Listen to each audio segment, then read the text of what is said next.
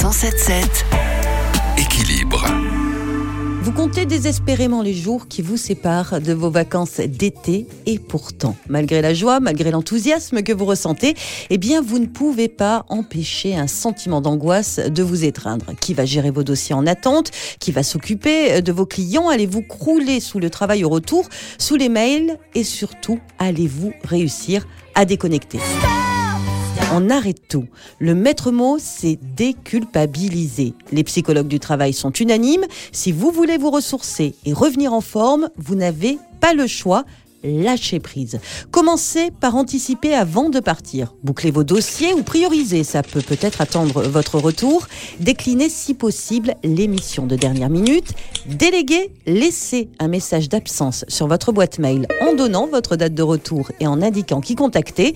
En cas d'urgence, il ou elle prendra le relais. Bref, faites comprendre que vous êtes en vacances et que vous avez le droit à la déconnexion. Une fois sur place, et ça c'est vraiment important, si comme nous tous, on l'avoue, vous avez le téléphone portable greffé à la main, s'il vous plaît, faites-vous violence. Laissez-le autant que possible au fond de votre sac, ce sont les vacances. Alors on ne le sort que pour prendre une photo du petit dernier ou pour chercher l'adresse du resto où vous comptez aller ce soir.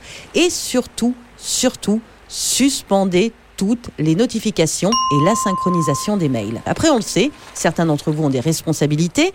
Dans ce cas, pas plus de 20-30 minutes tous les deux jours, voire une demi-journée dans la semaine. Cela suffira amplement et surtout respecter cette plage scrupuleusement. Il faut de toute façon, selon les spécialistes, se contraindre à être en vacances. Un seul credo donc, profitez de l'instant présent, faites ce que vous n'avez pas l'habitude de faire. Pas de planning fixe, prenez votre temps, mangez quand vous voulez. Non, pas gratin, je frites, je fais un régime monodiète. Mangez bien, surtout. Faites la sieste à outrance, profitez de votre famille ou de vos amis et laissez les enfants s'épanouir seuls. La super Nintendo Peut-être d'ailleurs le bon moment pour leur apprendre l'autonomie. Bon, vous n'oubliez évidemment pas de vous en occuper. Vous l'avez compris, en vacances, on oublie tout, sauf de décompresser et d'en profiter. Les